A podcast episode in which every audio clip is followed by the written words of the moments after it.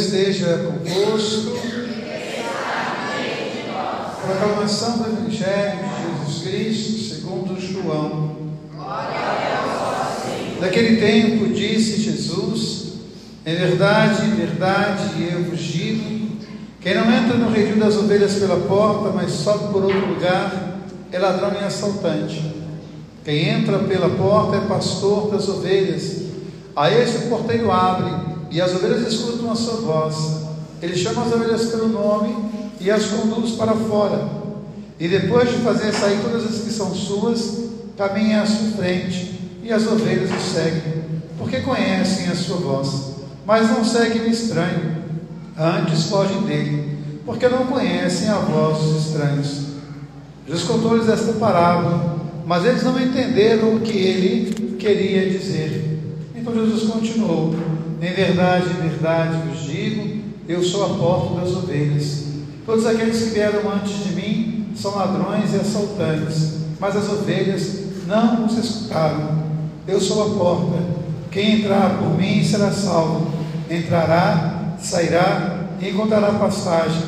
O ladrão só vem para roubar, matar e destruir. Eu vim para que todos tenham vida e tenham vida em abundância. Palavra da salvação. Minha irmã e meu irmão, nós celebramos hoje a missa do bom pastor. E nos colocar diante da liturgia de hoje faz me lembrar de uma história que eu recebi essa semana e que eu achei assim muito interessante. Quero partilhar com vocês. Se eu fosse nesse instante um bilionário e se eu desse a cada um de vocês aqui na igreja 10 milhões de reais, se você ganhasse agora 10 milhões de reais, você ficaria feliz? Quem aqui ficaria feliz se ganhasse 10 milhões de reais? Eu ficaria muito feliz. Você ficaria feliz? E se você ganhasse 20 milhões de reais, você ficaria mais feliz ainda?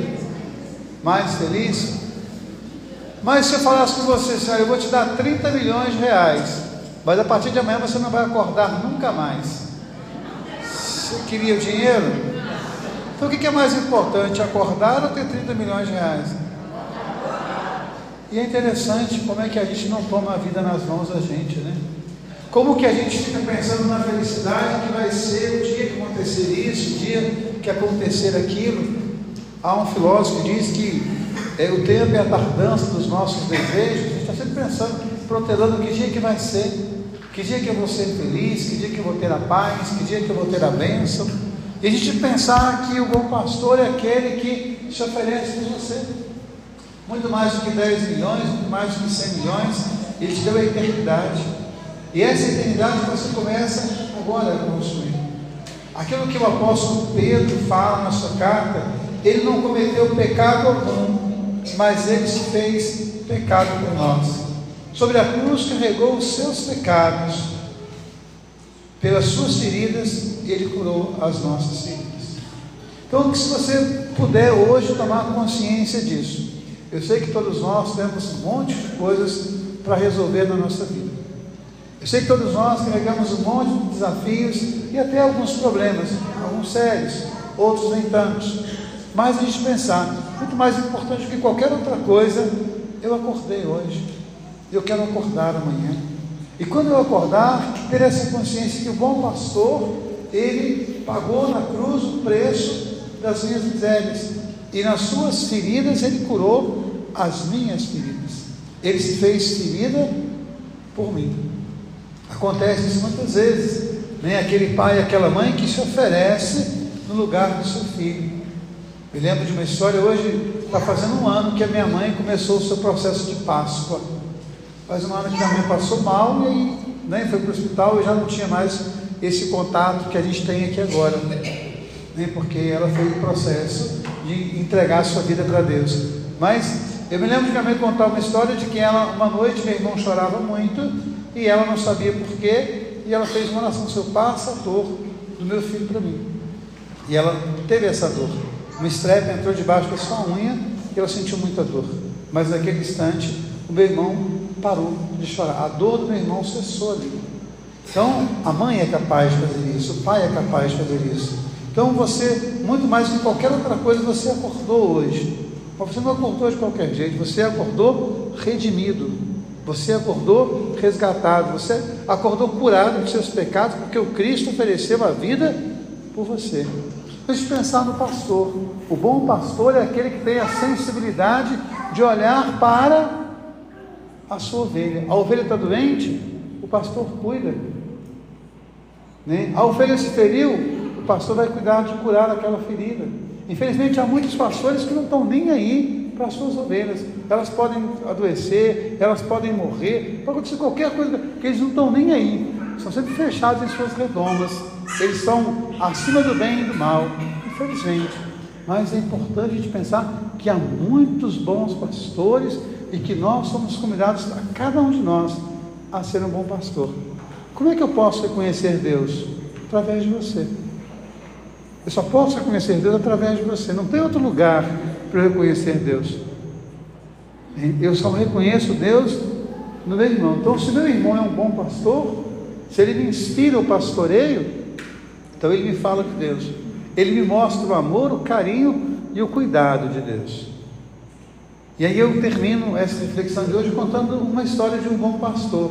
Acho que eu contei essa história aqui, mas quero contá-la de novo. Essa história me contaram e eu acho ela muito bonita. É um pai, ele sempre falava com seu filho: Meu filho, guarde uma coisa no seu coração, haja o que houver, eu vou estar sempre com você, ainda que distante. Haja o que houver, eu vou estar sempre com você. E esse menino era um menino muito feliz, porque ele se sentia abençoado, ele se sentia protegido. E um dia o pai deixou o filho na escola, foi para o seu trabalho. Quando o filho estava na escola, aconteceu um terremoto. E a escola veio abaixo. O pai desesperado, meu Deus, eu sempre falei com meu filho que houvesse o que houvesse, eu estaria com ele, e agora, nessa hora tão dura da vida, eu não estou com ele. O pai foi até a escola e viu que a escola tinha sido destruída. Ele começou a rodar no entorno da escola, pensando, onde pode ser a sala do meu filho? E aí ele começou a puxar entulho, puxar entulho. Veio os guardas, para com isso, está colocando a vida do senhor, a vida do senhor em risco. Ele continuava. Veio a polícia, está colocando a vida do senhor em risco. Ele só perguntava: Você pode me ajudar? Se não pode, deixa que eu faça o meu serviço. E ali ele ficou tirando entulho e gritando pelo filho: Filho, filho. Uma hora, duas horas, dez horas, vinte horas, trinta horas. Até que ela arrancou uma pedra enorme de e gritou: Filho. E falei: Pai, eu estou aqui. A sala havia caído, mas uma coluna se segurava, havia um vácuo ali. Então as crianças estavam ali debaixo daquele vácuo. E o pai perguntou: Você está sozinho, meu filho? Não. Está com medo? Não. Vou tirar você daí, filho. Pai, tira os meus colegas primeiro, porque eles estão com medo. Mas por que você não tem medo?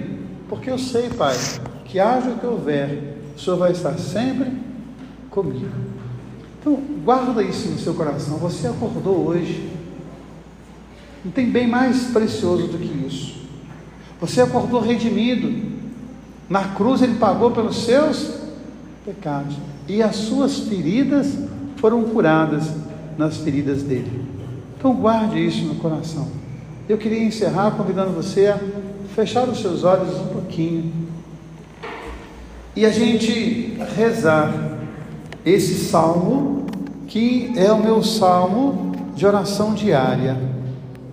Feche os seus olhos, ponha a sua vida diante de Deus, com todos os desafios que você enfrenta, com seus medos, com seus desejos, com suas alegrias, com suas angústias, e que você possa rezar assim comigo.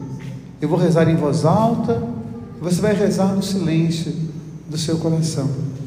O Senhor é o pastor que me conduz. Não me falta coisa alguma. Pelos prados verdejantes, ele me leva a descansar. Junto às águas tranquilas, ele me conduz e restaura as minhas forças. Ele me guia no caminho reto para a glória do seu nome. Ainda que eu passe pelo vale das sombras da morte, eu não temerei o mal o Senhor está comigo. Seu bastão e seu cajado me dão a segurança. Ele prepara a minha mesa, bem à vista do inimigo. com óleo, ele unge a minha cabeça e o meu cálice transborda. Felicidade, tudo bem onde seguir-me por todos os dias da minha vida, e na casa do Senhor habitarei pelos tempos sem fim. Quero lembrar que aquilo que o pastor faz, ele unge a minha cabeça e o meu cálice transborda. Quando Lucas conta a parábola do samaritano, ele fala que aquele homem que estava no caminho, aquele homem que estava quase morto, aquele homem que estava ferido, ele encontrou a misericórdia e a compaixão do samaritano. E o samaritano, ao ver aquele homem, colocou nas suas feridas o óleo e o vinho. Então pense que você é esse que está ferido. E Jesus é o samaritano, o bom pastor, que derrama unção na sua vida, que derrama vinho no seu coração. Hoje você acordou, que você possa se sentir abençoado, que você se torne uma bênção. Louvado seja nosso Senhor Jesus Cristo.